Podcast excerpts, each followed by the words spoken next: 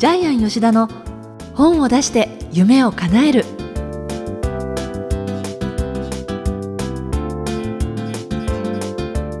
小林まどかです。ジャイアン吉田の本を出して夢を叶える。ジャイアン今回もよろしくお願いいたします。はい、よろしくお願いします。さあ世の中はもう夏休みスタート。夏ですね。そんな感じですけれどあのジャイアンのね子供時代の夏休みの思い出とか何かこう残ってることってありますか？はい、ジャイアン新潟の田舎なんで、はい。朝起きると田んぼの周りにですね、結構トンボがセミが脱皮してですね、はい。そういうのがいっぱい取ってきたり、あとお寺の裏にですね、畳がいっぱい捨てられていて、その下から畳が？ですね。あその下からカブトムシがええ。何百匹もうじゃうじゃ湧き出てそれを取りに行ったりとかですね。気持ち悪あいと いや男の子は喜ぶんですけどだからあのジャイアンの田舎キャンプ場があるんで、ええ。深沢キャンプ場って有名なキャンプ場があるんでそこにクワガタ取りに行くんですけど、えあのクワガタって実は木にはいないんですよどこにいるかっていうと木と地面の間を掘るとそこに隠れてるんですけども。でこれがあの取るコツなんですけども。じゃああれですか夏休みになると虫かごと網を持って山の中入ってとかそういう感じのそんな感じでそんな感じでしたね。自然しかないんで昔は。ええ。であとですねジャイアンの田舎小学校の時に授業で山菜採集とかあるんですよ。渋いですね。あのゼンマイ取ってきてそれを学校で売って 学用品買ったりですね。中学になるとですね薬草採集の大会があって薬草、はいジャイアンです。毎年入賞して10位以内に入って中学3年生の時には1位取ったんですけどそれはその選別される、はい。それは何ですか？何で1位なんですか？あとね取るのが4種類あってですね、はい。大箱と 猫手草というやつとあと よもぎとですね、あとまあもう一種類あったんですけどちょっと忘れましたけどもこの4つの中でどれでもいいんですけども、はい。えー、と結構大箱は地面に入って根っこ引っ張らなくちゃいけないんで取るの大変なんで、えジャイアンが挑戦したのは一番簡単なよもぎだったんですけども、えはい。よもぎを1 0キロ取って1位になりました。10キロっ10キてロ。相当ですよね。これ乾燥させた重さなんで実際は100キロ以上取ってますね。すごい、はい、でびっくりしたのは作業小屋があって作業小屋の地面によもぎをバーッと100キロぐらい積んで置いたらですね、うん。そこから火が出るぐらい熱くなったんですよ。はい。カッカカッカして手入れたらあっちっちみたいになっちゃって。はい。よもぎ虫ってありますけどよもぎって空気に触れると、うん。取って発熱するんですね。あ自然なその作用自なんです然、うん、ね本当火事になるぐらい熱かったんですけど、えええー知ら皆さん知らないと思いますけけどだからよもぎ虫って効くんだと思いましたけど。あそうなんです。かというような ジャイアンらしい夏休みを過ごしてました。あれですね。すごくこう自然豊かなそうですね。土地でね。もう自然しかないんで 山八甲山ですからね、うんうん地元の高い浜はね。あはい。ーそうですか、はじゃあ友達とそれこそなんかそういう虫を取りに行ってとかそんな感じ？虫を取りに行ったりお寺の境内で遊んだり神社で遊んだりめんこしたりビー玉したり、あなんか時代ですね。磁石当てしたり、えー。もうへいろいろやってましたね。そういう時代ですよね。えいいですね。お寺で遊ぶ時代に育ったんですよね。今はほらみんなスマホだったりそうねそうそう、今公園でねうん。公園でみんなスマホやっててね。ね。あれ何なんでしょうね。ですよね。そうですか。なんかそんなちょっとジャイアンの子供時代を感じつつ今日の番組スタートしようかと思います、はい。それではジャイアン吉田の本を出して夢を叶える今回もよろしくお願いいたします、はい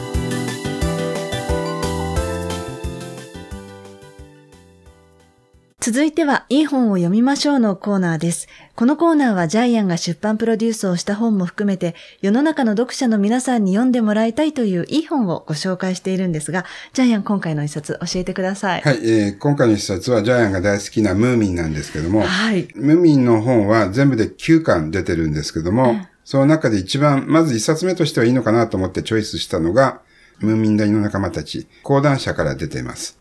著者はですね、トーベ・ヤンソン、えー女性ですね。フィンランド生まれなんですけども、これスウェーデン語で書かれているそうです。ああ、そうなんですね。はい。トーベ・ヤンソン、1914年に生まれても亡くなってるんですけども、短編小説が9つですかね、オムニパスでですね、構成されてるんですけども、この独特な世界観ですよね。ね、ありますね。ええなんとも言えない。まあ物語だからそうなんですけれど、でも自然のなんか香りがしてきそうな、夜空を見上げたら本当に満天の星が見えてきそうな、そんな世界観の中に人の、まあ人じゃないんですけれど、登場人物のそれぞれのその機微みたいなものも出てきてるし。そうですね。実はあの人は出てこないんですよ。ね。登場人物は全全部トロールで、えー妖精なんですよね。まあ、妖怪ですよね。ね。妖精って感じしないですよね。まあ、妖精ではないですよね。ないけども、まあ、あ、えーまあ、人ではないです。うん。で、実際には登場人物全部冬には冬眠するんですね。人ではないんで。やっうんぱりかなり哲学的ですよね。うん私は子供の読む本じゃないなと思ったんですけど。それも思いました。え一応でも児童書えとして出てるわけですよね。えっと、あの、このムーミン大の仲間たちの中で、そのまま児童書として子供にもわかる話としては、えー世界で一番最後の竜とかですね、目に見えないスニフとセドリックのこととかですね、半分ぐらいしかないんですよね。そう、大人が読んでもねうん、、あとはですね、ちょっと文学的なんですよね。ですよね。ええそうなんですよね。で、どんどんどんどん実はトーベ・ヤンソン文学的になってくるんですけども、はい。ムーミンシリーズで一番最初に発表された本がですね、実際にムーミンって言葉が使われているのは1946年に出されたムーミン大の彗星ですね。それから1949年に楽しいムーミン一家。えー1954年、ムーミン谷の夏祭り。えー1954年、ムーミン谷の冬。これがアンデルセン賞を取ってますね。そして1963年、えーやっとムーミン谷の仲間たちが出るんですけども、えっと、もう答えを言ってしまうとですね、なぜこんなに暗いかというと、終末思想ですね。いつ世の中が滅びるかわからないような暗さっていうのがずっとこの作品世界漂ってるんですけども、やっぱりその書いている時代っていうのが、こうそうですね作品っていうのは出るんですね。戦前戦中に書かれたんで、ええやっぱり戦争の影響多いですよ、大きいですよね。うんで、やっぱりいつ死ぬかわからないような状況っていうのは、多分著者の心の中にずっとあったと思うんで、えだから、まあ他の本にもありますけど、いきなり洪水が出て、えー村の家が全部流されたとか、えー竜巻で家が全部巻き込まれてか亡くなったえとか。確かにそうですね。そうなんですよ。ありますうんね。あと水星が落ちてきて全員死にますみたいな。ニュースで流れてみんあな、みんな避難すするとかね。ええめっちゃあれですよね。怖い話なんですよね。いつ何時何が起こるかわからないっていうそのええ天才も含めて、ええ確かにそれ多いですね。あと山が、あの、あるんですけど、ムーミン谷に、お寂し山なんですよね。はあ寂しいですよね。で、あの、これ地形が結構いいんで、あの、東にお寂し山があって、西が海にがあって、でその間にですね、橋があって、これまあムーミンパパが作ったんですけども、その間にムーミンの家があって、えー海に行くと桟橋の先に水浴び小屋があって、うん。で、実際にちょっと、私も調べたけど、向こうではあの、氷が張るんで、はい。海よりも海水が低くなるんで、海の海水に穴を開けて、そこに入って魚を釣ってたっていう表記が他の方にあったんで、実際に私たちが見たこともないような、その自然というかあ世界が実際あるみたいですね。あ、そうですか。実際、それこそ、このムーミンの世界に訪れたことはあるんですよね？えっと私はわざとええここだけ外しました。2年ぐらい前に北欧4カ国回った時に、スウェーデンまで行ったんですけど、フィンランドだけ外しました。あっていうのは、フフィンランドだけ行って、ええムーミンのあの村、今できてる村が実際に実物としてあるんですけども、そこに行こうと思って、あえて外しました。その時はもうその一つの理由で行きたいっていうことで。はい。はいですから、あの、ノルウェーとかいろいろ回ってきたんですけど、スウェーデン回ってきたんですけども、えーフィンランドだけ外しました。あえて。へえ。登場人物は皆さんもご存知の通りですね、ムーミンとですね、本の中ではムーミントローとずっと書いてありますけども、でそれから、えームーミンパパとムーミンママ。で、アニメではフローレンってなってましたけども、昔のアニメではノンノだったんですよね。ムーミンの小人役ですよね。あ、名前も変わったりしてるんですか、はい。で、アニメでも。実際、はい、この本の中では、スノークのお嬢さんあ、はいはい、出スノークてます。のお嬢さんなんですけど、で、スノークって言葉調べたら、汚いものって意味があるんですよ。これどういうことなんだろうと、ちょっとわかんないんですけど、ちょっとこれね、フィンランドの人聞かなくちゃわからないんですけども、なぜか、フローレンは汚いもののお嬢さんっていう、そういう表現で出てくるんですよ。でちなみに、スナフキンの実際の本の中の呼び名がですね、スナフキンではなくて、スヌスムムリクっていうのが彼の本名で、あ、本名？はい。へスえヌスムムリク。昔のドラクエの呪文みたいですよね。ありましたよね。これはスナフキンになったのは、日本人にもうちょっとこう親しみやすいような感じで変えられたんですかね。多分日本語になるときにスナフキンになったと思いますあ、けど。そうですか。はいちなみにあの、ニョロニョロですね。ナメクジの化け物のニョロニョロ。電気を食べて動いてるニョロニョロは、ハッシー、ふ、ふ、ふぷっと。言えてないですけどハッね。シーフプット。あ、フナットです。ごめんなさい。ハッシーフナットですね。ああいう見方難しいですね。ハッティフナットと呼ばれてますね。それはいジャイアン自分の書いた文字が汚くて読めなかったんじゃないですか？はい。で、あの、あと、アニメに出てくるスティンキーですね。はい悪者のスティンキーは原作には出てこないと思いますけども。はい。あとは、あの、あれですね。フィリ・フィヨンカさんとか、ヘムレンさんとかですね。あと、オシャマさんって出てくるのはですね、トゥーティッキーさんっていう形で、えー日本のアニメに出てくるんですけど、実際に親友でいたそうです。はいちょっと他のえっと、ムーミンの本を解説してる本を読んだんですけど、非常に仲のいい方で、一緒に旅行したトゥーティッキーさんいたそうなんですけへど。ーはい。あと一番人気があるのは実はミーだったりするんですよね。ああね、確かに日本でもそうですよはい。ね。で、ちなみに今、あの、放送している目の前に、ジャイアンが集めた、コンプリートした、コンプリート。ぬいぐるみ貯金箱、ムーミンの、いっぱいあるんですけども、すごいレアなのはですね、まあ、トゥッティキさんもいるんですあと、あれがいるんですよ。ミムラがいるんです、ミムラ。ミムラがいるんですよ。はい。それからですね、えーメソメソ。メソメソ。メソメソ、皆さん知ってますかね？ムーミン知ってる人はえー知ってるんですけど、いつもメソメソしてるメソメソ。あとですね、レアなですね、なんと、ぬいぐるみ、ご先祖様がいるんですよ。知ら知らないでしょ、ご先祖様。ご先祖ム様は。ーミンのご先祖様？はい。あの、家に、亡くなって、これ精霊なんで、亡くなって何百年もムーミンの家にしがみついてる、夜も姿を見せない、一年に一回、大晦日の時しか姿を見せないようなご先祖様がいるんですけど。なんだ、なんか、ケムクジャラの着ぐるみをムムーミンが着てるみたいな感じですけええそうそうそうど。これ探すのにすごい苦労しました。はいあとはですね、モランもいますよ。モラン、あの、世界中を孤立化せるモランもいるし、あ、あと、み三村の恋人の警察署長さんですね。警察署長さん、いつも裸足で、なんかなん気持ち悪いんですけど、もうこれだけコンプリートしてるんです。もともとムーミン、ジャイアンお好きだったえっとんですか、ね、ここ10年ぐらい前に見て、夜中に見たんですけども、はいすごく幸せな気分で寝れるんですよ。ああ、そうで、です1日1本30分見て寝ると、はい次の日とっても目覚めがいいんで。あじゃあそのあたりからきっかけに、そうなんですよ。好きで、今、あの、ツタヤさんとかで、あの、貸し出されてるムーミンが、30分で2本入って、140本ぐらいあるのかな ?70 本、70本ぐい。らいか。とにかくたくさんあるんですよえ。え見るのに2ヶ月ぐらいかかるんですけども。で、ジャイアンそれまた面白かったんで、ええ2回見ました。そうなんですか。はい今日、ちなみにこのムーミン谷の仲間たちをこのコーナーで取り上げようとしたきっかけは何かあったんですか、きっかけはもともとムーミンが好きだったってことで、はい。まあ自分で、ジャイアン星の王様は書いてるんですけども、まあムーミンも、またちょっと書きたいなっていう気持ちがありますね。解説書。あ、解説書ね。解説書ですね。書きたいなっていう気持ちがありますね。はい。はい。このですね、ムーミンの話なんですけども、まあ、今回の話をですね、ちょっとですね、えどういうストーリーが9本あるかっていう、目次のタイトルだけをちょっと説明しますと、えっと、花の調べ。ここでですね、スナフキンが TTU っていうちっちゃな虫にですね、あの、名前をつけるんですけどね。それから、ゾッとする話。えこの世の終わりに怯えるフィリーフヨンカ。世界で一番最後の竜。静かなのが好きなヘムレンさん。目に見えない子。ニョロニョロの秘密。スニフとセドリックのこと。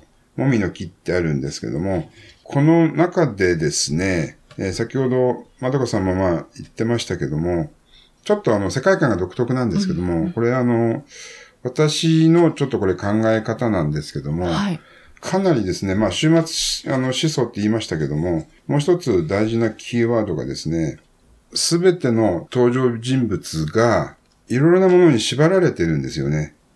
TTU に関しては、自分の名前がないっていうことに縛られていたんだけども、それがスナフキンに名前を付けられることによってそこから自由になる。うん。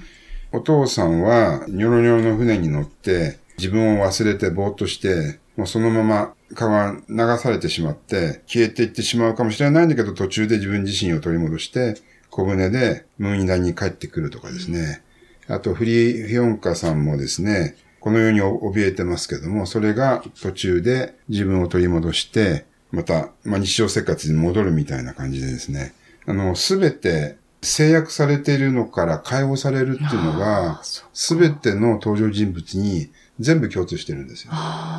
あで、ムーミンも同じようなことが起こるし、ムーミンのママも同じようなことが起こるし、えースナフキンも起こるんです。で何度も起こるんです、これ。あ他の小説でも。はいだから全部そうなんですけども、このなんか、囚われ方っていうのが多分、えーやっぱりトーベ・ヤンソンがずっと囚われていて、それから解放されるのを自分をずっと待ってたような気がするんですけどね。あそうするとなんか話がわかるんですよね。ああ、そうですね。ねだからね、これね、哲学書みたいなんですよ。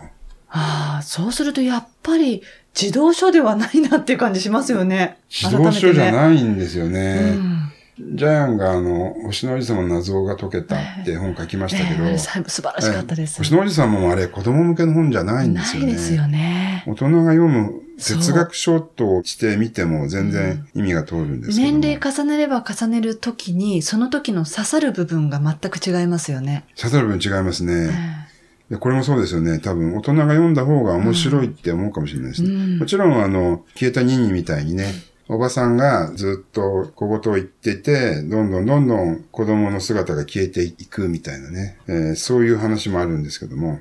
ということでですね、ちょっと昔に戻りたい方にとってこのムーミンシリーズはいいので、はい。本当にストーリーを楽しみたいんでしたら、一番最初に書いたムーミンなりの彗星が小説としても、えーストーリードアとしても面白いかもしれないですね。は。はいい。自分の好みで選んでください。じゃあ、ジャイアン、この本のね、眼目は何でしょ今回の眼目は、大丈夫、みんな繋がっている。うはい。はい。えっと、トーベ・ヤンソンのムーミン谷の本に全部共通しているのは、すべての作品にアイデンティティの危機っていうのがあるんですけども。アイデンティティの危機？はい。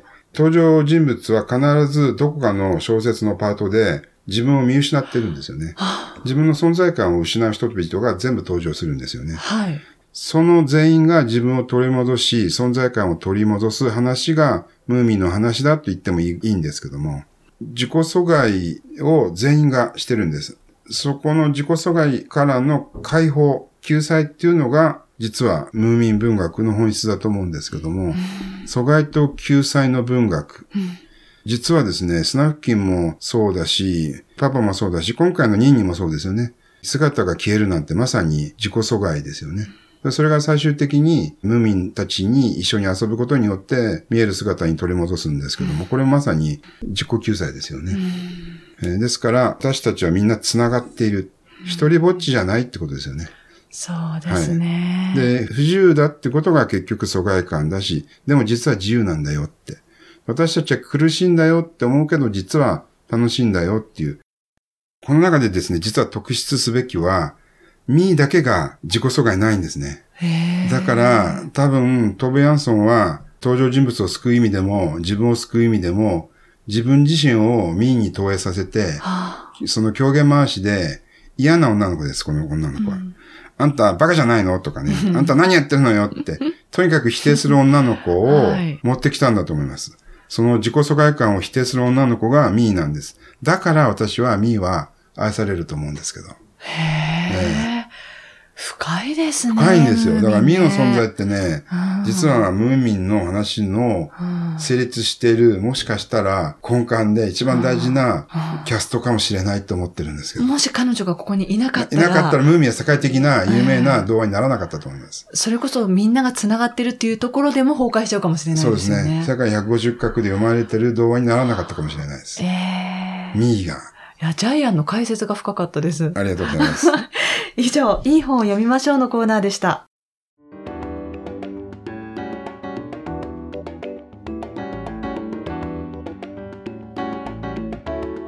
続いては本を出したい人の教科書のコーナーです。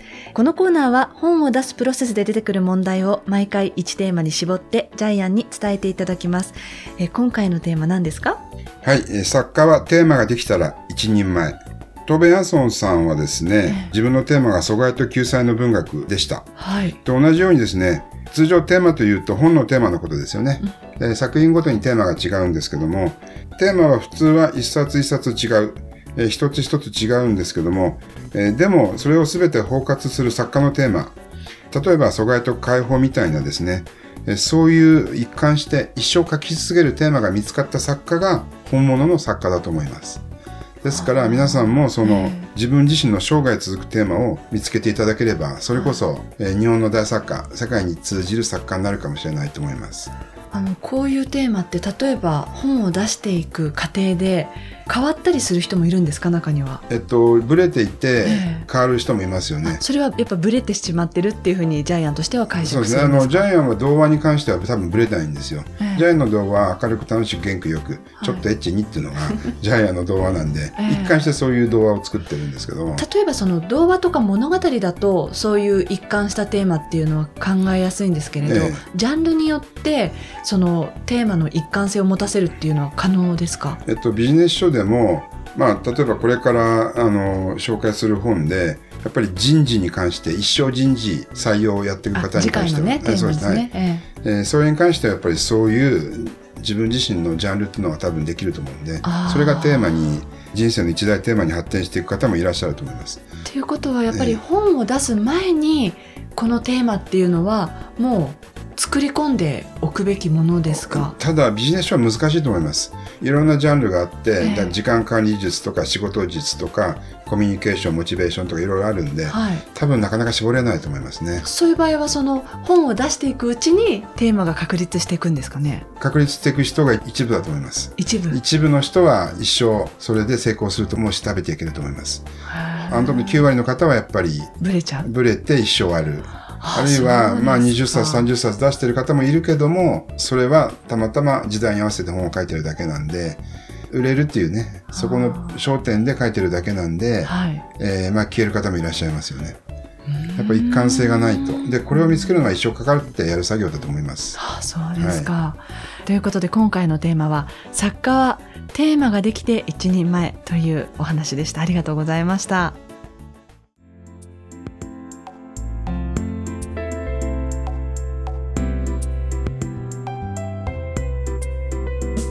ジャイアン吉田の本を出して夢を叶えるいかがでしたでしょうか？